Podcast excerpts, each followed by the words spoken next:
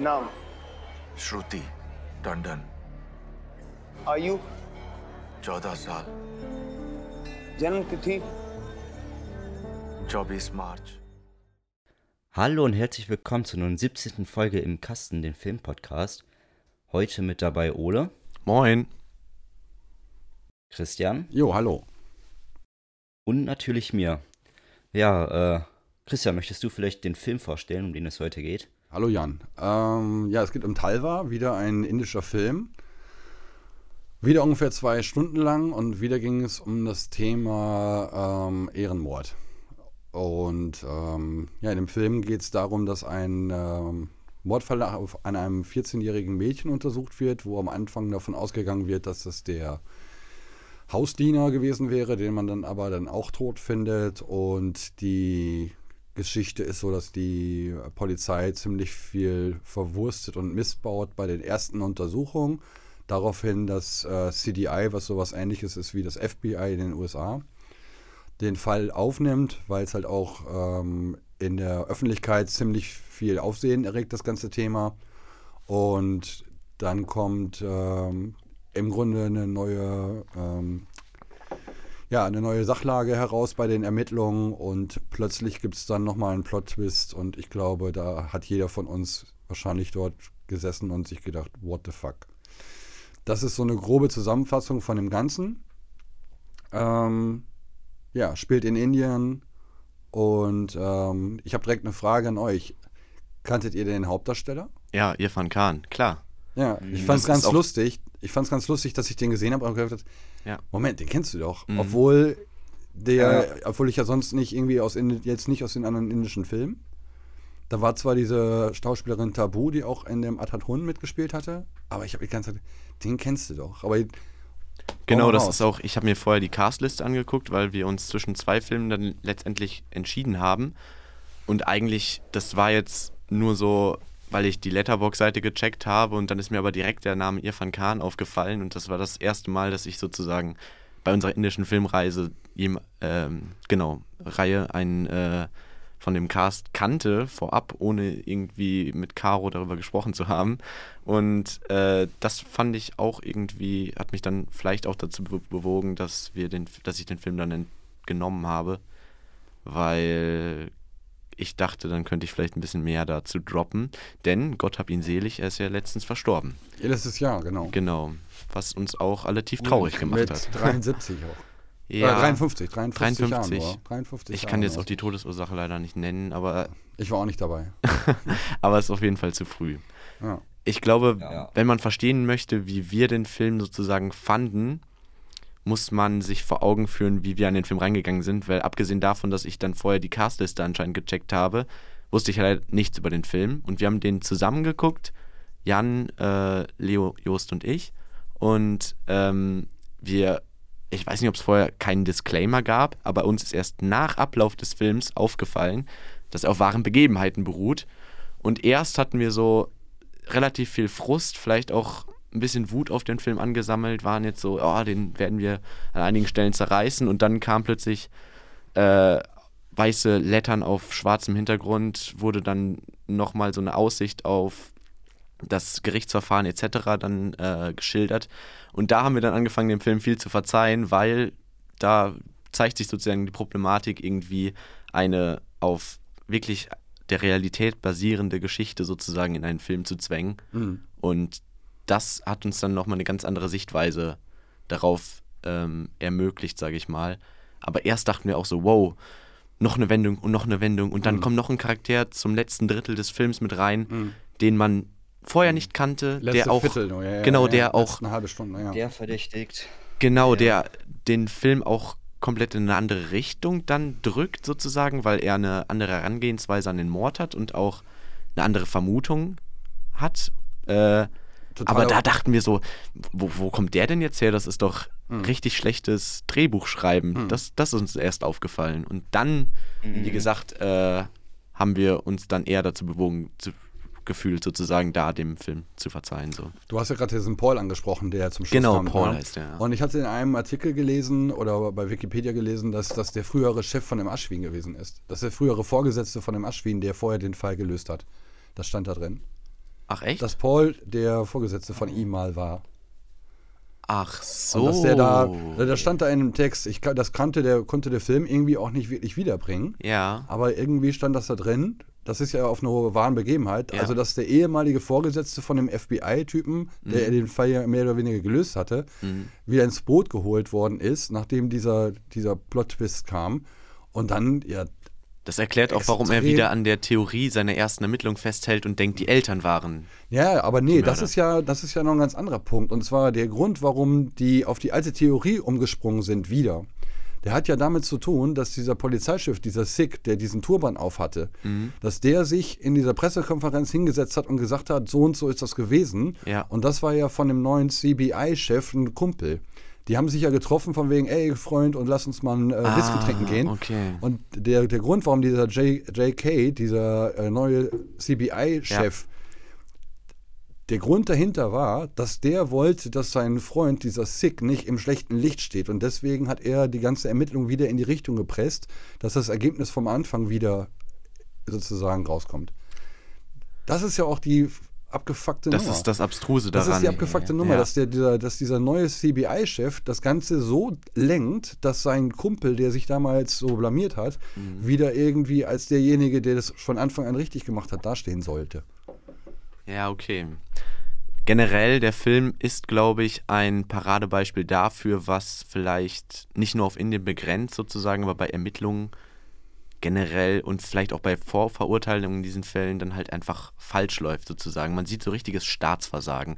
Einfach, es wird schlecht ermittelt, der ganze Tatort wird ja komplett kontaminiert, die Medien kriegen viel zu schnell Wind davon und äh, sind dann und man, man, man, ich meine, das war halt dilettantisch gelöst von diesem Typ mit dem Turban. Ich weiß nicht, Sikar. Nein, nein, der, der Sick ist ja nicht der. Das Sick, ist ja der, Sick. Das ist ja diese. Ähm, so heißt der nicht, sondern die Sikh, es ist ja eine Religionsgemeinschaft dort in Indien. Deswegen, das ist der mit dem Turban, ist dieser Oh. Oberchef gewesen. Ah, okay, alles So, klar. Dieser Typ, der das, ähm, du meinst den ersten Kommissar, sag ich Ja. mal, der dem Tatort Ja, war, der auch auf seine, der die ganze Zeit dieses Zeug auf seine gekaut hat. Beförderung geschwitzt hat irgendwie, glaube ich. Nee, nee. Nicht? Nochmal nee, den? nee, so, und Ach, der. So, der, der die ganze Zeit am Zeit Telefon war. Ja, ja, ja. die ganze okay, Zeit das okay. Zeug gekaut hat. Und kurzer Einwurf an der Stelle, das Zeug heißt Beetle. Das ist, äh, ich kenne das aus Sri Lanka. Super ekelhaftes Zeug. Ich habe das schon mal probiert. Die kauen dort so ein Blatt mit einer Rinde, dann kommt ein bisschen Asche drauf, ein bisschen Tabak und sonst was, also all mögliches Zeug. Und das stecken die sich dann in den Mund und kauen das die ganze Zeit durch und es gibt extrem viel Speichel. Deswegen, dass dieser Typ in dem Treppenhaus nur einmal da aus dem Fenster rotzt, hat mich total gewundert, weil eigentlich Ja. läuft denen dort, wenn die das kauen, die ganze Zeit die Sabber aus dem Mund. Ne? Das ist super ekelhaft, das Zeug. Ne? Schreibt man Beetle? Ich habe es gerade vor der Sendung noch mal kurz nachgeguckt, äh, ob es mit Doppel-E und, die- Ja. und so weiter, ich habe es jetzt nicht gefunden, weil man die ganze Zeit auf VW irgendwie kommt. Ja, glaube ich, ist auch das Problem. Aber ne? wie gesagt, ja. Beetle heißt das. Ne? super fies. Ja, und irgendwie, das hat einen ja dann eigentlich die ganze Zeit nur sehr, sehr wütend gemacht. Und ich Mhm. dachte dann, als dann Irfan Khan auch die Bühne betreten hat, auch der Name, den ich dann kannte und der auch von Anfang an sozusagen dann versucht hat, diese, diese Farce, die dann da irgendwie abgezogen wurde, wieder zu bereinigen, alles wieder professionell anzugehen und das Ganze in die richtige Richtung zu senken. Der war dann für mich so der emotionale ähm, Mittelpunkt des Films, was er auch gut gemacht hat. Also ich würde da seinen Schauspieler auf jeden Fall hervorheben. So der hat er ganz gut das gemacht und auch diesen, mh, der Druck, der auf ihm gelastet hat, den er dann ja auch mit äh, ja, gewaltbedingten Herauspressen von Zeugenaussagen und äh, er ist ja wirklich bis zum Limit gegangen, auch bei diesem Wahrheitsserum sozusagen, das die dann verabreicht, verabreicht haben, hat er ganz gut da irgendwie so ein, und dann noch mit dem Ehe, mit der Ehe im Hintergrund diesen ganz gut gebrochenen Mann äh, gespielt. Da dachte ich dann so, ja, okay, dann geht das in die Richtung. Er macht jetzt alles besser. Wir hatten erst einen Tiefpunkt und jetzt geht es wieder bergauf.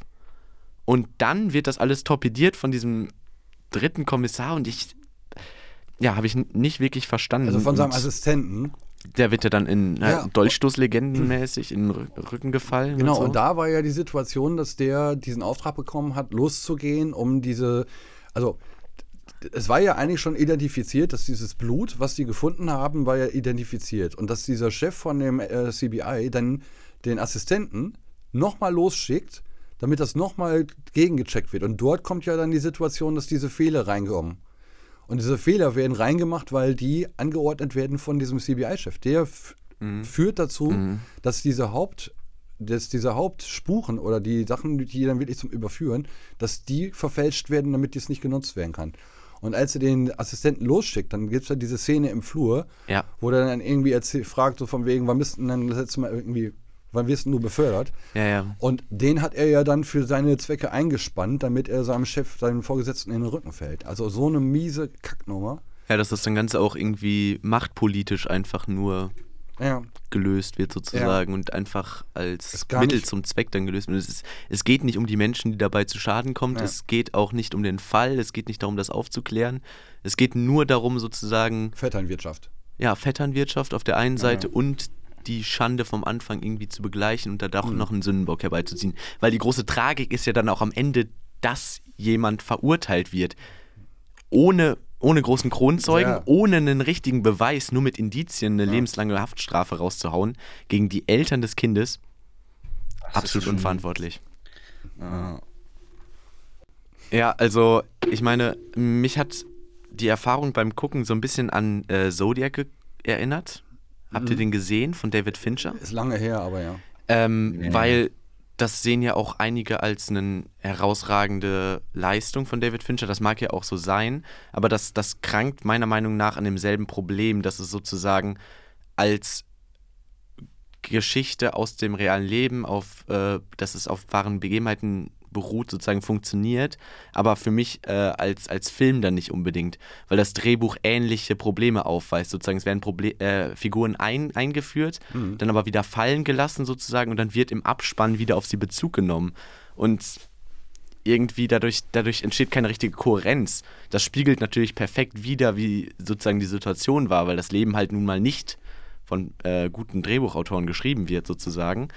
Aber ähm, da hatte ich dann auch irgendwie, obwohl der so von der Kritik gelobt wurde, nicht so viel Spaß beim Gucken, sage ich mal. Irgendwie. Das war jetzt hier leider ähnlich. Aber vielleicht ist es auch so, dass ihr den zusammengeguckt habt und dann sich auch eine Stimmung ergibt mit mehreren Leuten. Ne? Ja, das ist vielleicht auch der Punkt. Also ich habe den ja, Ja, schon. im Vorfeld mir jetzt zweimal angeguckt, äh, gestern nochmal zum Auffrischen. Und ich fand den schon ziemlich gut. Ähm, ein Punkt, also es waren mehrere Punkte, die hochgekommen sind, wo ich mir gedacht habe, so kann echt nicht sein. Einer zum Beispiel war die Art, wie die Medien dort umgehen und ähm, das ist aber ein allgemeines, dieses Vorverurteilen durch die Medien ist ja auch eine Problematik, die wir auch bei uns haben. Ne? Fall Kachelmann zum Beispiel, Hm, eigentlich, ist es, eigentlich ist es eine Unmöglichkeit, dass gerade in solchen, solchen Situationen, egal ob Sexualdelikte oder sonst was, sowas dürfte eigentlich gar nicht groß in die Medien, bevor es nicht die Verurteilung gibt. Ne? Also diese Vorverurteilung durch die Medien und die Gesellschaft. Beim Fall Kachelmann hat man ja, der ist ja freigesprochen worden und von daher schuldig, solange nicht schuldig gesprochen, äh, unschuldig, solange nicht schuldig gesprochen wird. Wenn man davon ausgeht, ist dieser Mann halt dessen Karriere und Leben kaputt gemacht worden durch die Medien und er ist im Nachhinein als nicht schuldig freigesprochen worden. Und wenn man sich das überlegt, auch was dort dann irgendwie, die, die krasseste Szene fand ich mit diesem Kamerateam, was durch diese Wohnung läuft, diesem Red- Redakteur, der die ganze Zeit wie ein Irrer geschrien hat, ne? Wo ich gedacht habe, so, ey, das würde sich selbst die Bild-Zeitung nicht leisten, obwohl sie es gerne machen würden, wahrscheinlich, ne? Also, so eine asoziale Art und Weise im Umgang der Medien dort mit diesem ganzen Fall, mit den Leuten, fand ich schon echt krass. Ne? Ja, ja, total. Also, wie gesagt, da kommt dann wieder diese, diese Wut, die sich dann da anstaut, sozusagen. Mhm. Wut auf äh, alle Akteure im Film und Wut vielleicht dann im Endeffekt auch den Film. Aber das muss man ja trennschärfer betrachten und das ist vielleicht bei unserem Gucken dann verloren gegangen. Mhm. Dass man das eine mit dem anderen zu stark verglichen hat, dass man das eine auf das andere projiziert hat. Weil es stimmt, es ist kein schlechter Film, aber ich finde, er streut zu viele Sachen aus dem Fall, die ja auch möglicherweise real existiert haben, wahrscheinlich, sehr wahrscheinlich real existiert haben, zum Beispiel wie mit der Tür ein, klärt sie aber nicht richtig auf. Ich habe durch einmal gucken jetzt nicht unbedingt verstanden, warum das mit dieser Tür und dem Abschließen und dem der zweiten Tür für den Dienstboten oder sowas, was, was das für eine Relevanz hatte. So. Also ich habe beim zweiten Mal gucken auch nochmal extra zurückgespult und geguckt. Also man sieht, bei, wo die Haushaltshilfe kommt, ja, das ist mir man- nämlich auch aufgefallen. Die sieht- Tür war offen. Ja.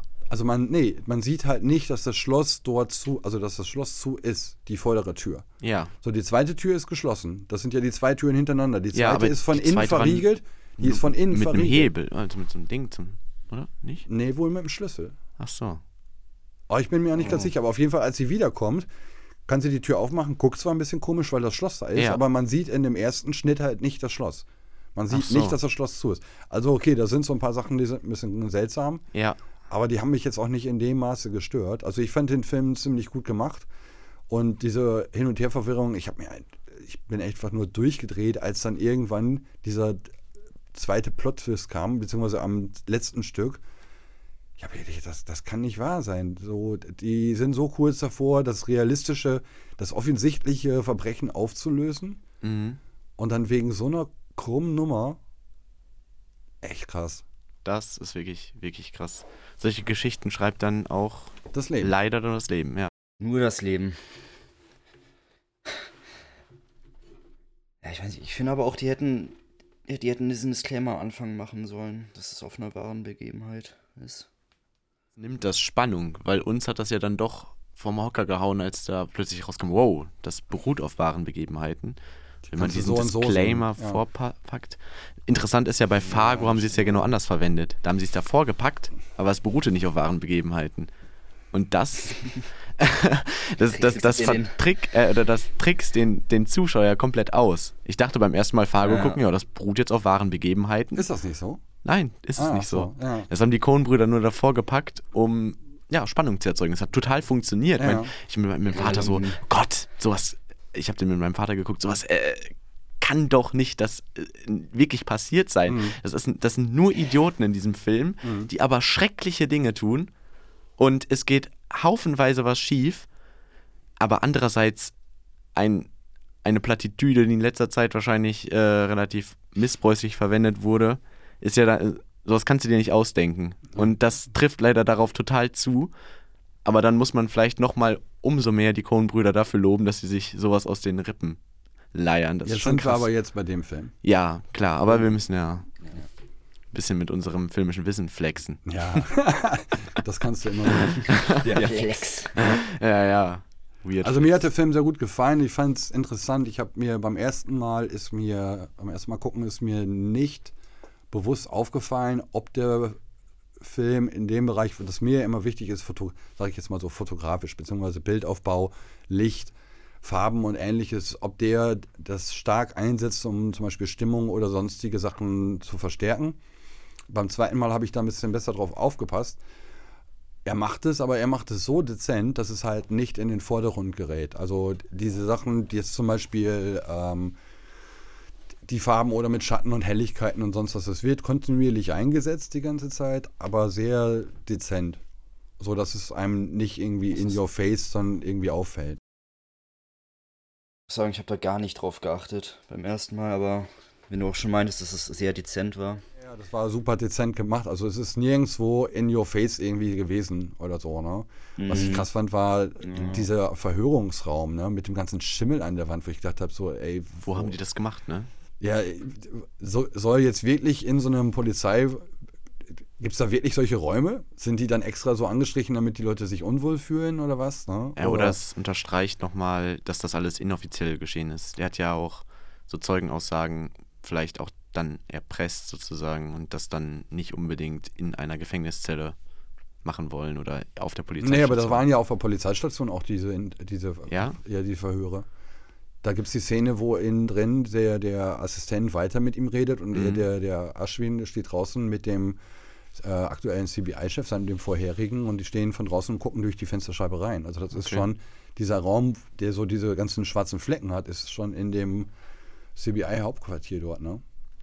Oder es ist halt äh, Production Design, sage ich mal. Ja, aber ich fand es halt irgendwie Dann ist es nicht so dezent. krass, echt krass. ähm, was ich auch, was ich auch irgendwie noch ähm, heftig fand, warte mal, jetzt habe ich gerade einen Blackout. Wird alles rausgeschnitten. ja, Ich könnte vielleicht nochmal dazu Bezug nehmen, was in dem Film vielleicht Mhm. auch äh, viel auch angemerkt wurde, habe ich dann auch äh, später auch erst bei dem Namen nennen können, sozusagen dieser äh, Rashomon-Effekt. ähm, nämlich die Geschichte dann aus verschiedenen subjektiven Wahrnehmungen nachzuerzählen, Mhm. was sich dann wie ein Rückblick angefühlt hat, aber der hat ja dann immer die gleiche Sachlage, nur mit einer verschiedenen Wahrheit, mit verschiedener Wahrheit gewürzt, Mhm. dann nochmal aufbereitet, was äh, einige von uns, glaube ich, etwas rausgerissen hat, weil man ja nicht genau wusste, es ist, ähm, trübt ja sozusagen den Blick des Zuschauers darauf, was Wirklichkeit ist, weil wir alles, was vor der Kamera passiert, sozusagen als Wahrheit abstempeln Ja. und äh, ist insofern aber auch tricky ge gemacht sozusagen, weil es sich ja dann am Ende erst als ja, wie soll ich sagen, als, als äh, wahre Geschichte sozusagen entpuppt, wo keine Lösung gefunden ist, wo keine Wahrheit gefunden ist. Und das ist dann vielleicht im ersten Moment verwirrend, aber fand ich jetzt auch rückblickend relativ genial, weil ähm, das dann sozusagen schon von Anfang an gezeigt hat, dass halt die Wahrheit nicht, nicht, nicht greifbar ist, dass sie immer dann subjektiv bleibt Mhm. und vor allem in diesem Fall leider auch dann noch nicht mal gerichtlich sozusagen zu einer, ja, vielleicht mehr oder weniger objektiven Lösung gekommen ist. So. Also diese, ähm, diese Ja. verschiedenen Ansichten, das hat ja auch zum Beispiel in dem ersten Teil, wo der Vater verhört wurde und ihm von dem Polizeioberkommissar oder wie man ihn auch nennen muss, also dieser ähm, Vorgesetzte, der dann auch an den Tatort kommt und ihm dann erzählt wird, was, was er jetzt genau gemacht hat und so weiter. Ne? Ähm, da kriegt man ja auch mit in dieser, das ist ja extra so absurd dann gefilmt, wo man sich mitbekommt, ey, was für eine haarsträubende Variation des, des, des Verlaufs dieser ganzen Geschichte. Und da fand ich das ganz cool gemacht. Also die anderen Sachen waren in sich schlüssig mit dem Ablauf. Ja, und, genau. und, dann, und da hakt es total bei der Erzählgeschichte dieser Rückblende, wo man merkte, ja, das ist an den Haaren herbeigezogen. Und da, das haben die sehr gut umgesetzt, dass es im Grunde eine Variation war, die aber nicht stimmig war. Ja, und das, das merkt man dann vielleicht unterbewusst, aber man unterliegt trotzdem noch den Trugschluss, dass man denkt, dass es ja, wenn es jetzt im Film auftaucht, dass es dann auch wahr sein muss, sozusagen. Und damit, damit spielt der Film, glaube ich, ganz gut. Das fand ich ganz cool. Ich weiß, worauf ich gerade hinaus wollte. Und zwar, ähm, wo der Aschwer am Schluss den Polizeidienst quittiert und dann vor diesen, diese, ähm, diesen Vortrag hält vor den Studenten dort oder vor den Polizeileuten. Da sagte er an einer Stelle am Schluss so, dass man immer wieder auf den Punkt kommen muss, wo man seine eigenen Überzeugungen übereinstimmen, irgendwie abchecken muss mit dem, was ist denn jetzt wirklich äh, politisch oder, oder äh, gesellschaftlich oder rechtlich richtig, ne? Ja, er propagiert sozusagen, der Zweck heiligt die Mittel dann irgendwie. auch. Ja, und das ist so ein Punkt, den fand ich ganz interessant. Wir hatten jetzt Anfang des Jahres einen Film, der basiert auf einem, auf einem Buch von ähm, ähm, ach verdammt, wie heißt der jetzt nochmal? Schirach, genau. Ach so, Shira, ja Ja, klar. ja, genau. Ferdinand von Schirach, der hatte, ich mach nochmal, also das passt ganz gut zu dem, dass Ferdinand von Schirach dieses Buch geschrieben hatte über diesen Remsmar-Prozess und das auch verfilmt wurde Anfang des Jahres, wo dann ein Polizist damals bei dieser Remsmar-Entführung von dem Remsmar-Jungen diesen Verdächtigen dann Dro Folter angedroht hat oder sogar gefoltert hat. Und das ging dann in einem Fernsehfilm, wurde das Thema durchgenommen, wo dann auch gesagt wurde von wegen, okay, was darf man, wenn man sicher ist, dass, die, dass man durch diese Folter oder diese, diese Sachen dann dieses Ergebnis rausbekommt. Und das ist ganz interessant, dass dort in diesem Film, ich habe mir den nicht komplett angesehen, sondern ich habe nur in einem Interview mit dem ähm, von Schirach halt so einen Ausschnitt gesehen, dass von einem Staatsanwalt dann ganz klar gesagt wird, wenn Sie an der Stelle keine Information bekommen, dann bekommen Sie halt keine. Also, dass man sich nicht über das Gesetz stellen darf an der Stelle. Und das ist so ein Kritikpunkt, den ich hier bei dieser Hauptfigur dann vorbringen würde. Aber das ist auch so ein Punkt, dieses sich gegenseitig oder irgendwelche anderen Leute schlagen, ist ja in den ganzen Filmen, die wir geguckt haben, Ja. dass sie dann irgendwelche Leute ohrfeigen und prügeln und schlagen oder sonst was, kommt ständig drin vor. Finde ich eine ganz schön krass asoziale Art, dass es so normal da ist irgendwie, scheinbar. Ja, aber äh, das war ja auch der Grund, warum er den äh, Dienst quittieren musste. Der Punkt ist aber, glaube ich, dadurch, dass das ja unser Dreh- und Angelpunkt war, also mein Protagonist im Geiste sozusagen, verzeiht man ihm viel. Ähm, ich dachte nämlich, er hätte den richtigen Ansatz und dann ist seine Selbstjustiz nämlich auch gerechtfertigt. So dachte ich jedenfalls, weil Ja, ich zu dem Zeitpunkt dachte, es sei ein Film und das wäre. Aber das ist ja der Punkt. Ist Ja. sie wirklich gerechtfertigt so? Vielleicht hätte der mit, wenn er diesen. Nein, das ist nicht. Ich will Eben. nicht, dass ein Polizist mich schlägt, obwohl ich es nicht getan habe. Ja, beziehungsweise er hätte ja aus diesem Stotterer vielleicht auch die Antwort mit dem Gespräch rausholen können, ohne Ja. den zu schlagen. So, ne? Ja, Also klar. Von klar. daher ist es definitiv nicht gerechtfertigt gewesen. Aber er hat den Polizeidienst ja auch nicht quittieren müssen, sondern er ist ja dann zu seiner Frau zurück und hat von sich aus gesagt, ich kann da nicht mehr zurück. Da ist ja nicht aber ihm suspendiert worden. Der Fall entzogen. Ja, ja, aber er hat die Polizei verlassen, weil ihm diese Machenschaften einfach so auf den Sack gegangen sind, dass er gesagt hat, ich mache da nicht mehr mit. Aber was ja auch komisch ist, weil, ja, okay, er ist halt sehr von sich überzeugt gewesen, ne? Dass Nee, aber wusste, dass es wenn du jetzt mal die Situation, wenn, ja, aber wenn du jetzt mal die Situation hast, im Grunde war ja klar, dass er den Täter hatte.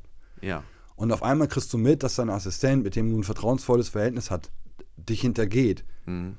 Und das auch noch scheinbar irgendwie als Intrige von oben irgendwie eingesponnen wurde Mhm. gegen dich, damit dieses Ergebnis richtig rauskommt. ja. Wie willst du denn dann noch weiter mit einer Überzeugung dort weiter arbeiten? Ja, das stimmt. Äh, insofern Mhm. bleibt er dann ja auch irgendwie, Sei sich selber treu. ja, sich selber treu, genau. Wie, wie willst du da weiter irgendwie Mhm. in so einem Laden arbeiten, wenn du mitbekommst, was da für eine Nummer läuft, ne? Vor allem, wenn, wenn die Missachtung des Protokolls sozusagen auf seiner Seite nicht genommen wird, weil es möglicherweise den Fall irgendwie be behindern könnte. Man kann das ja dann von der Anwaltsseite sozusagen auch negativ anbringen, sozusagen. Er hat sich von, er wurde von der Polizei sozusagen zu dieser Aussage gezwungen. Das ist ja auch immer äh, ein Totschlagargument wahrscheinlich, Ja. dann im Gerichtssaal schlussendlich. Aber nein, sie haben ihn suspendiert und diesen Kronzeugen laufen lassen, weil es halt um interne Geschäfte gab, um, Genau. um äh, Beförderung und um Glattbügeln von irgendwelchen vorigen Aussagen. Da, da okay, das stimmt, da würde ich Und dann diese- auch nicht mehr Teil des Systems sein wollen. Und, und ja. diese, die Sache war ja, dass, dass er heimlich gefilmt wurde von seinem Mhm. Kollegen und Assistenten, sag ich jetzt mal. Und ihm ja auch klar war, das hat der nicht irgendwie aus Spaß gemacht, weil er Lust hat, das Video zu machen, sondern dass der Mhm. das bewusst gemacht hat, um gegen ihn was in der Hand zu haben. ja. Und in dem Moment, wenn du das realisierst, wie gegen dich gearbeitet wird, ne, da kann ich total verstehen, dass man da nicht mehr will. Ja, und auch dann äh, seine Herangehensweise später, als sie dem Staatsanwalt sozusagen ihre beiden Versionen der Geschichte, einem, auf der einen Seite Mr. Paul und der äh, dann der, Dieser Staatsanwalt, den da. der Staatsanwalt der, oder beziehungsweise der Chef vom CDI Ja, ja, und auf der genau. anderen Seite der ehemalige Chef vom CDI und Mhm. Irfan Khan und dass die dann da sozusagen sich ein bisschen zurückgelehnt haben, dann, das war wahrscheinlich auch die lustigste Szene im Film, war, wie die das dann auch sich da darüber lustig gemacht haben, habe ich erst nicht verstanden, aber man kann dann sozusagen diesen, dass er da mit dem, mit dem Ganzen auch irgendwie abgeschlossen hat und dass er auch sich jetzt eigentlich nur über diese Spitzfindigkeiten und deren Herangehensweise an den Film eigentlich nur lustig machen kann. So, das, Also ich fand dieses. Gespräch am Schluss halt auch richtig geil, weil Ja. im Grunde der, der Aschwin Mhm. und der vorherige Chef vom CDI, den beiden war halt klar, wie die Nummer wirklich ist. So, dass die Mhm. recht haben und sonst was. Und denen war klar, dass da gerade irgendwie eine komische Nummer zelebriert wird und irgendwie erfunden wird und die irgendwelche haarsträubenden Geschichten sich ausdenken, damit es eine, eine, wie eine Geschichte aussieht. Ne? Ja. Und diese Coolness von den beiden, weil die wussten beide, die können sich sozusagen, die sind auf einer Seite, die können sich aufeinander verlassen und haben auch beide äh, das passende Ansehen bei dem Justizbeamten, der dort gewesen ist. Ne? Mhm. Ähm, ja, in dem Moment konnten sie halt relativ locker sich diesen Schwachsinn anhören und mit Humor und, und einfachen Fragen dem in, den kontern. Ne? Ja, ja, immer mit unsittliche Position und so. Geil. das war schon, das war schon Ähm. ganz, ganz nett so. Witzig. Aber dieser Punkt auch, dass es immer auf dieses Thema Ehrenmord dann geht, ne? Also die Polizei, das scheint ja ein häufiges Thema zu sein, sonst würde es ja nicht nur, das war ja bei Article 15 so und jetzt schon wieder. Ja. Das scheint ja eine Standardrepertoire der indischen Polizei zu sein. Äh, schnellstmöglich den Fall abzuschließen, irgendjemanden das Ding anzuhängen und dann ist es halt einfach ein Ehrenmord, bleibt innerhalb der Familie die ganze Tragödie und fertig ist der Kasten, ne? Vielleicht das Äquivalent. dass man das einfach so machen kann. Naja, es ist ist gesetzlich wahrscheinlich trotzdem als Mord verankert, aber hat vielleicht eine andere gesellschaftliche Ansicht sozusagen genossen. So. Weiß ich auch nicht. Also ich meine, in dem, in, dem anderen Kontext gibt es diesen Satz, bleibt in der Familie, ne? Mhm. Aber äh, Dreckige Wäsche wäscht, wäscht man nur zu Hause oder sowas, ja. dann ist es halt einfach, da braucht man außerhalb der Familie nicht weiter gucken. Dann sagt man von wegen, der Vater war es und fertig. Dann Ja. ist das Ding abgeschlossen und regt sich kein Mhm. anderer auf. Ne? Ja, ja, so, dass sie das nicht nach außen tragen. Oder das äh, Äquivalent zu der amerikanischen Herangehensweise, der Afroamerikaner von gegenüber war es. So, Hm. Ja, wenn man jetzt Ah. sehr zynisch sein möchte. So. Ja, keine Ahnung. Wie fandet ihr denn diese mediale Aufbereitung dann in den nach dem, nach dem ersten Teil, nach dem, den ersten Ermittlungen waren ja Mhm, als Fern- dann auch die Eltern in Fernseh Talkshows waren. Genau, Fernsehsendungen, auch irgendwelche Talkshows, wo dann sowas kam wie, ja, da sollte man einen Bluttest machen. Also mich hat diese mediale Aufmerksamkeit halt echt angewidert, wo ich gedacht habe, so, ey, Ja, mich auch. er Muss mal gucken, so die Eltern, Eltern verlieren ihre Tochter und dann, und dann läuft da sowas im Fernsehen. Schon krank. verteidigen. So. Das ist ja auch schwierig. Ja, ja. Ja, andererseits, das war ja für sie eine Möglichkeit. Also dieses Interview mit ihr war ja wirklich eine Möglichkeit, auch einen Ja. anderen Standpunkt darzustellen, während die andere mediale Aufmerksamkeit ja darauf war, der und der ist es gewesen, so und so ist es gewesen, also irgendeine Geschichte wird da irgendwie erzählt, als Wahrheit dargestellt. Und wie gesagt, am krassesten ist es ja wirklich gewesen mit diesem Fernsehteam und diesem schreienden Typen, der die ganze Zeit mit erhobenen Zeigefinger da Ja, ich, ich saß fassungslos. rumgebrüllt hat und so weiter, wo ich gedacht habe, so, ey, also wa- was für eine asoziale Bevölkerung guckt sich so eine Kacke an? Ich meine, ich will ja jetzt nicht zu sehr irgendwie wie Indien-Bashing machen, weil genauso denke ich mir das auch häufig bei, bei unserer Bevölkerung, ne? Mhm. was für Ja, hirntote ja, Leute irgendwie sich Zeug angucken. Ne? Aber ja, also viele Momente, wo man sich in dem Film echt an den Kopf packt und nur denkt, so kann echt nicht sein. Ja. ja. Und ich glaube auch, was, was Irfan Khan in seiner Rolle am sympathischsten macht, ist eigentlich, dass er der Einzige ist, dem der Fa Fall halt auch irgendwie nahe geht. Weil die anderen, das Mhm. predigt ja dann auch der spätere Chef, der J, J, JK. JK, also JK ist der Vorname. der, der ja. spätere CDI-Chef, dass man eine Distanz zu seiner Arbeit aufbauen soll. Aber dass einem so sozusagen diese Familie und das Ganze irgendwie gar nicht nahe geht, dass einem da so eine emotionale, so eine menschliche Komponente komplett verloren geht, das kann es ja auch nicht sein. Dann bist du auch ganz schnell, Ja.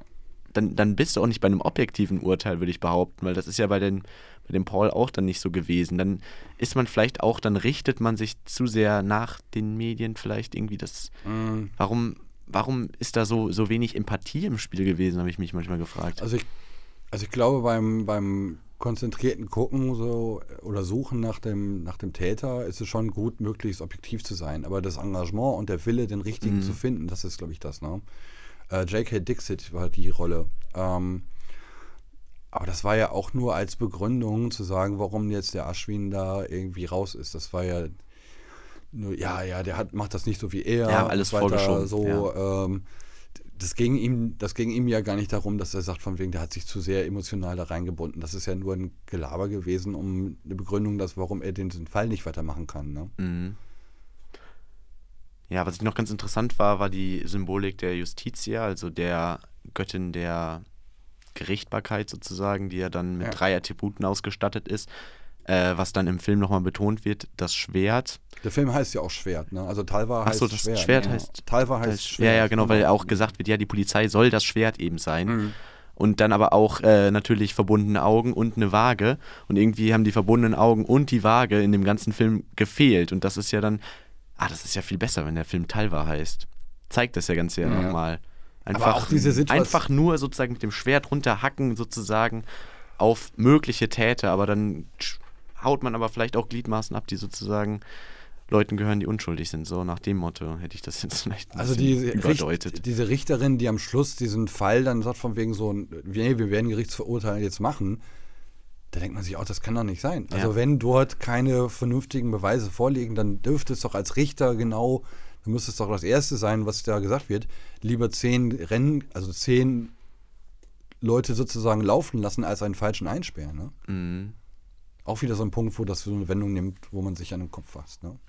Ja, und das Thema nehmen sich natürlich auch viele Filme sozusagen äh, zu Herzen, dass dann irgendwie so diese, die Zahnräder der äh, Justiz sozusagen malen und alle mit da reinkommen und hemmungslos da durchgelaufen werden. Und Also so. Ja, und dann Recht haben und gerecht, Recht haben und Recht bekommen sind zwei unterschiedliche Sachen. Genau. Die, also ich habe das selber vor trennen. vielen Jahren erlebt, dass mir jemand äh, einen Zahn ausgeschlagen hat und ich den Prozess verloren habe wegen einer Okay. Falschaussage. Echt? Ja, ich habe Zivilcourage be bewiesen, dass ich jemandem geholfen habe, der Ärger gehabt hat. Ja. Und die Person, der mich geholfen hat, hat später vor Gericht eine Falschaussage gemacht, weil er vor den Schlägern Angst hatte. Und daraufhin habe ich diesen Prozess verloren, den ausgeschlagenen Zahn. Ich brauchte ein Implantat, Schneidezahn. Ich habe die Gerichtskosten, die fremden, meine Anwaltskosten, die anderen Anwaltskosten. Ich habe das alles tragen müssen, weil die Person, in dem ich, der ich in dem Moment geholfen habe, aus Angst eine Falschaussage gemacht hat. Und ich habe den kompletten Prozess verloren. Da sitzt du und Das glaubst auch, das kann nicht sein. Ja. Ja. Ah. Jetzt sitzen wir sogar nach dem Film nochmal fassungslos Ja, im Podcast. deswegen, also das ist gar nicht, so- das ist halt gar nicht so weit weg und so fremd, ne? Das kann einfach auch passieren. Mhm. Ja, genau. Und das, das, das Äquivalent zu dieser Falschaussage ist ja dann im Film vielleicht einfach, dass der Tatort halt so misshandelt wurde. Das ist Kontamination und allem. Ja. Aber auch diese lustige, also diese lustigen Sachen wie von wegen, ob das Blut blau war, dass sie genau wussten, welches Blut da weggewischt wurde und sowas. Ja, Mhm. Ich weiß nicht, wenn man, wenn man sozusagen, die hatten ja all- alle irgendwie Scheuklappen auf. Wenn man so das Ziel vor Augen hat, das angebliche Ziel, dann wird man halt auch alle möglichen Dinge tun, um da versuchen hinzukommen. So und dann machst du dir die, die, die Welt halt auch einfach passend. So, dann setzt du da halt deine Grenzen an. Aber das ist Das ähnlich wie bei weg. Artikel 15. Es, wollt, es war einfach gewollt, dass jetzt irgendwie der Fall abgeschlossen wird. Ja, ihr seid ein bisschen visierter, was das angeht. Ich glaube, Ja. Jan, du warst auch dabei bei Artikel 15, ne? Ja, da Ja, habt ihr es ja, ja, schon da auch dabei. lang und breit drüber geredet. Mhm. Ja, keine Ahnung. Wollen wir eigentlich auch mal zu einem Urteil kommen? Was den Film dann. Wie, wie war es denn, ich habe auch eine Frage an euch, ähm, Ach so. was ist denn von der Machart euch irgendwie, ist euch irgendwas aufgefallen? Wie ist das mit dem Thema Musik? Also ich fand's, Die also Musik diese, hat mich manchmal ein bisschen rausgerissen, irgendwie. Also eine Sache, die ich, dass dieser Typ dort dann auf dem Bett steht, der Polizist und singt, das ist genau das, warum ich indische Filme nicht gucken will. Also dieses Gesingsang da von dem. Aber das war ja auch nur Gott sei Dank sehr kurz, ne? Ja, und Ja. das war auch ganz lustig, als Ich habe dann ja wieder das- reinkam. So, das reicht. Mag ich auch überhaupt nicht so. Ja. Das ist Ungesinge. Aber ich, äh, ja, wie sieht's aus? Wie, wie ist er bei euch angekommen in der Machart? Ja, ganz gut. Also, ich Ja. glaube, gegen dich können wir dann sozusagen mit unserem Auge nicht dann ganz dagegen anstinken, wenn es darum geht, wie das dann halt vom Bildaufbau und sowas konzipiert wurde. Ähm, ja, ich, ich fand diese Montagen, die die Rückblicke gemacht haben, eigentlich immer ganz cool sozusagen, dass sie es auch geschafft haben, da dann die äh, auch irgendwie logisch dann wieder aufzubereiten. Äh, bei der Musik, die hat sich irgendwie anfänglich ganz gut im Hintergrund gehalten, aber ab und zu wurden dann auch mal so etwas überdramatische, emotionale Stücke eingespielt, die haben mich ein bisschen rausgerissen, so vor allem wenn man dann im Rückblick den Film als ein Film betrachtet, der ja ernst ist und eine wahre Begebenheit widerspiegelt, so ich kann das, ich, ich hätte den Film vielleicht auch nochmal ein zweites Mal gucken sollen. Dann hätte ich das jetzt klarer benennen können. Ja. Jan? Jan? Ja, bei mir eigentlich ist dasselbe. Also, keine Ahnung. Ich fand das, mit der Musik fand ich das eigentlich okay. Hat mich jetzt nicht so rausgehauen. Ich fand das auch nicht nervig. Ja, ich hätte es vielleicht auch ein zweites Mal gucken sollen im Film. Wäre wahrscheinlich einiges besser klar geworden. Ja, dann Können wir eigentlich die Bewertung machen, ne? Ja. Jetzt werden wir es Ja. nämlich auf Sterne runterbrechen oder auf Punkte, sag ich mal, ne? Äh, ja, Christian, möchtest du vielleicht starten einfach?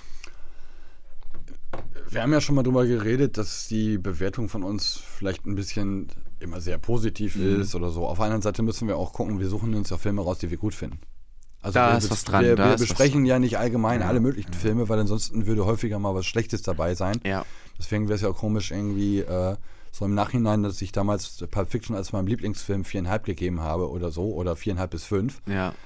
Äh, und da schon am Überlegen war, das zeigt ja auch schon irgendwie, dass wir uns ja doch ein bisschen Gedanken machen. Aber ähm, ich fand den, da ich den letzten Film, die ich hier gesehen habe, die letzten, den habe ich immer vier Stände gegeben und dem würde ich, ähm, hm, hm, hm. also eure Kritik Ich fand ihn ähnlich unterhaltsam und von der Machart ähnlich gut, aber ich würde dann jetzt auf dreieinhalb gehen. Ja, ich würde mich bei dreieinhalb auch irgendwie anschließen. Irgendwie, mich, mich hat dann Ja. manchmal die Struktur des Films ein bisschen rausgerissen. Irgendwie. Die haben versucht, Irfan Khan dann von Anfang an mit reinzunehmen, mit diesem Gerichtsprozess mit seiner Frau am Anfang. Aber das hat, da gab es dann so große Lücken sozusagen, bis der Charakter wieder reinkam sozusagen. Und es gab zu viele ähm, Knochen, die einem hingeworfen wurden, sozusagen, an denen man sich hätte aufhängen können, was ja vielleicht an dem Film, äh, an der wahren Begebenheit auch dann irgendwie äh, stimmt, sozusagen, weil die Beweislage undeutig war und auch der Filmschaffende natürlich sozusagen nicht entscheiden kann, was ist jetzt wichtig und was ist nicht wichtig und überlässt dann dem, die Entscheidung dem Zuschauer. Aber äh, das, das fühlt sich dann trotzdem so ein bisschen an, als würde man da zu viel haben. Zu viel in einem Film, der einen dann trotzdem offen zurücklässt. Und ja, dreieinhalb fand ich, finde ich, glaube ich, eine ganz gute, faire, faire Möglichkeit, das Ganze so zu resümieren. Ja. Ich kann mich da euch auf jeden Fall anschließen. Ich hätte jetzt sogar gesagt, wenn da am Ende dieser Disclaimer nicht wäre, hätte ich wahrscheinlich auch sogar nur drei gegeben. Aber sonst bin ich eigentlich auch ganz eurer Meinung. Wisst ihr denn, ähm, wie der Film allgemein angekommen ist? Christian, hast du noch die Wikipedia-Seite offen? Ähm, also ich habe da, ich, der hat Preise und so weiter bekommen, aber ich habe mittlerweile auch aufgehört, dort zu gucken, weil ich mir unter diesen Preisen oder, oder sonst wie was einfach auch nichts wirklich vorstellen kann. Dadurch, dass sie sehr viele verschiedene ähm, Awards und sonst was haben Mhm. und das keine sind, die man selber so, was weiß ich, Sundance Film Festival, Oscar und sonst was, finde ich das ein bisschen schwierig. Deswegen habe ich mir das auch nicht im Detail angeguckt. Ne? Ähm, Ansonsten, glaube ich, recht positiv angekommen. Aber kommen ja auch die meisten, ne? Ist ja auch, ich sag mal, ja, so ein Nischen. Nischenprodukt mit den Filmen. Genau. Ja.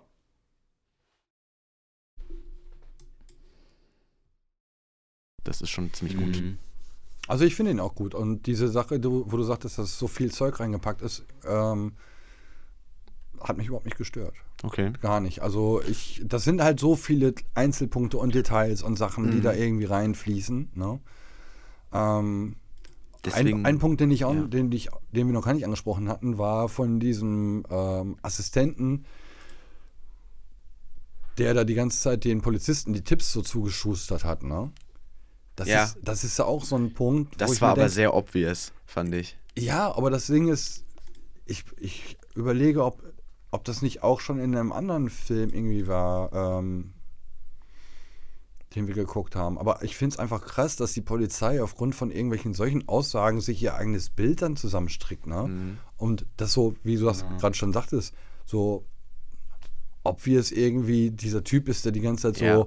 flüstermäßig von wegen, ja, und so weiter. Und dieses Ja. Wife-Swapping. Ja. What? Wife-Swapping. ja, vor allem auch unprotokolliert, ne? Er hat ja keine Zeugenaussage gemacht. Ja. Er hat einfach nur unter der Hand den Leuten irgendwie Informationen zugesteckt, Mhm. die ihn dann auch entlasten. Das hat man ja später gemerkt. Das war dann für den Zuschauer, also für mich war das dann, äh, hat man dann irgendwie gemerkt, dass der bestimmt irgendwie einen ein Interesse hat. daran hat, dass die Leute oder dass die Polizei so denkt, wie er es ihnen dann verkauft. Ähm, aber man muss faires halber, glaube ich, auch einfach sagen, dass dieser Film wahrscheinlich auch vom zweiten Mal gucken profitiert und dann vielleicht auch Mhm. äh, deswegen ähm, für dich nicht unbedingt sozusagen so ähm, unlogisch oder unschlüssig dann in einigen Situationen und einigen ähm, ja, Details, die dann gezeigt wurden, sozusagen war.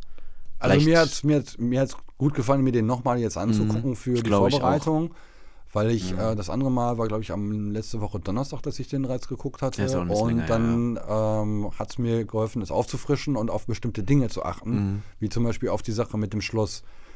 Ja, Wenn genau. du den, die zwei Stunden durch hast, dann guckst du ja nicht unbedingt nochmal auf die vielen kleinen Einzelheiten zurück, aber beim zweiten Mal dann bist du vielleicht eher mit der Aufmerksamkeit bei solchen Sachen, die dir so unschlüssig gewesen sind, beim ersten Mal gucken. Ist ja auch eine ne? Qualität eines Films sozusagen, einen dann vielleicht zu einem Rewatch sozusagen zu bewegen und doch mal auf Kleinigkeiten, Details zu achten oder sowas.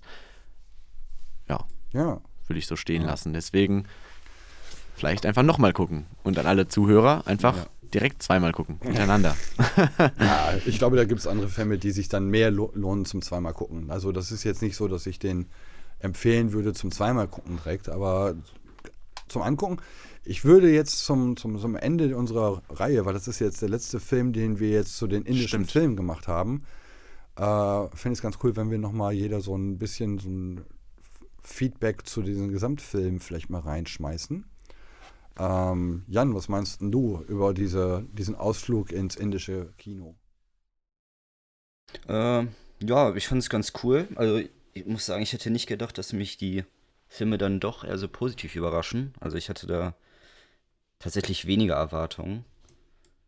Ja, ich weiß nicht, wie ihr das seht, aber Ich glaube, die Erwartungshaltung ist ein, guter Punkt sozusagen, die mich auch dazu gebracht hat, dann im Endeffekt die Filme auch alle relativ stark abzufeiern. Das hat man ja dann in den Bewertungen gemerkt und so etwas. ja. Einfach deswegen, weil wir so beschränkt in unserer Wahrnehmung vom indischen Kino waren, glaube ich. Irgendwie, wir sind alle mit Stereotypen und äh, irgendwelchen Klischees dann vielleicht auch groß geworden sozusagen. auf jeden Fall. Also ich fand, die Filme waren alle westlicher, als, als ich vorher gedacht hatte. dachten. Und wir haben natürlich dann immer unsere Streitpunkte. Musik ist da so ein ganz großes Ding. Auch einfach, weil das ähm, für uns ja vielleicht dann kulturell auf den ersten Blick nicht so richtig nachvollziehbar ist. Ähm, aber es, ähm, das indische Kino ist auf jeden Fall eine Sache, die, wenn man sich damit mehr auseinandersetzt und vor allem dank Caro so eine gute Auswahl bekommt, die auf der einen Seite recht breit gefächert ist, aber halt sich auch wirklich Perlen rausnimmt. Ich, wir, wir können jetzt wahrscheinlich wieder nicht fürs ganze indische Kino sprechen, genauso wenig wie wir es für das ga- ganze amerikanische Kino sprechen können. Äh, aber ich habe da einen sehr guten, sehr, also einen wirklich guten Eindruck von gewonnen, der dann auch vielleicht auch ein, größeres Interesse für diesen Filmmarkt nach sich ziehen wird. Also, dass man dann auch auf äh, Neuerscheinungen oder gerade Filme, die durch die Decke gehen, sozusagen, sowas kriegt man ja auch dann immer am Rande mit, aber ist dann, hat dann vielleicht noch nicht diese Helmschwelle überwunden, jetzt wirklich einen indischen Film einfach mal zu gucken. Dass die jetzt aber sozusagen, dass diese Tür eingetreten wurde und jetzt ist es auch für uns eine Art Film. Genauso wie Parasite ja wahrscheinlich auch die Leute dazu bewogen hat, jetzt koreanische Filme zu gucken, habe ich nämlich in letzter Zeit auch mehr gemacht. So, das hat auch bei mir sozusagen dann wieder neue Türen und Wege geöffnet Ja. und auch ja Paradigmen einfach zerstört, die in meinem Kopf vielleicht verankert waren. So. Also als Leo die mit, der, mit dem Vorschlag gekommen ist, dass wir eine Reihe über indische Filme machen, hätte ich innerlich kotzen können. Ganz ehrlich, weil ich habe gedacht, boah, ich habe keinen Bock auf irgendwelche Sing-Sang-Bollywood-Zeug mit Getanze und mit irgendwelchen bunten Gewändern und Jalla-Jalla-Gesang und so weiter. Und ich muss sagen, im Nachhinein, äh, die Filme haben mir fast durchgängig alle sehr gut gefallen. Ja. Ich war wirklich, äh, die haben eine ganz, die haben teilweise eine sehr andere Machart, auch wenn sie äh, vom Stil schon auch westliche, ähm, westlichen Touch hier und da haben. Trotzdem sind sie halt nicht so typisches amerikanisches Kino. Und die ganzen Geschichten, aber auch die, dieser sozialkritische Punkt, der immer wieder reingebracht wird, den fand ich sehr stark. Ja. Und deswegen bin ich sehr froh, dass wir das jetzt gemacht haben. Und äh, ja, jetzt nochmal auch nochmal ein Hinweis, wer sich weiterhin gerne mit dem Thema auseinandersetzen möchte, dem sei Bombay Talkies, das wir auch verlinken werden, nochmal ins Herz gelegt, der Podcast von Caro und ihrer bekannten Vera. Grüße gehen raus. Genau, Shout out. genau, an Caro. Und äh, die Internetseite Ishk, beziehungsweise das Magazin zum Thema indische Filme. Ishk. Was ist das? .de? Glaube ich wohl, ne? Ja, ich glaube auch. oder .com. Guck mal nach. ISHQ. Werden wir einfach auch verlinken. Komm. Ja, genau, für die Was Leute, die jetzt nicht weiter zuhören. ja. Gut. Ja, ich glaube, das ist ein ganz gutes Resümee und leitet auch für uns dann irgendwie eine neue Phase wiederum ein, eine neue Reihe, die aber unterbrochen wird durch eine kleine Osterpause, die wir jetzt einziehen werden. Also die Genau. nächsten beiden Wochen werden keine Podcast-Folgen erscheinen. Wir sind beschäftigt damit, unsere Eier zu färben. genau. Das hörte sich Genau. echt weird an. Genau. Ja, wieso? Das hatten wir doch so abgesprochen. Ja? Hallo? Wir wollten doch verschiedene psychedelische Muster ausprobieren. Ah ja, genau. Ah, Jetzt auch vielleicht ein paar indische Muster, keine Ahnung. Genau. Ja. ja, aber wir kommen dann natürlich äh, stärker denn je nach der kleinen Osterpause wieder und sind dann für euch, am 16. genau, am 16. Danke, Jan, äh, Was, am wieder am 16.? Start. Ja, 16. Am 16. 16. April. Ach so. Ja, ich kann nicht so weit denken. Das ist vielleicht auch ganz schön, im Hier und Jetzt zu leben. Genau, Ne? Ja, genau. Ja, ja. Was interessiert mich das? Mhm. Gut. Dann ein Bis- besinnliches Osterfest euch allen da draußen. Tschüss, Jan.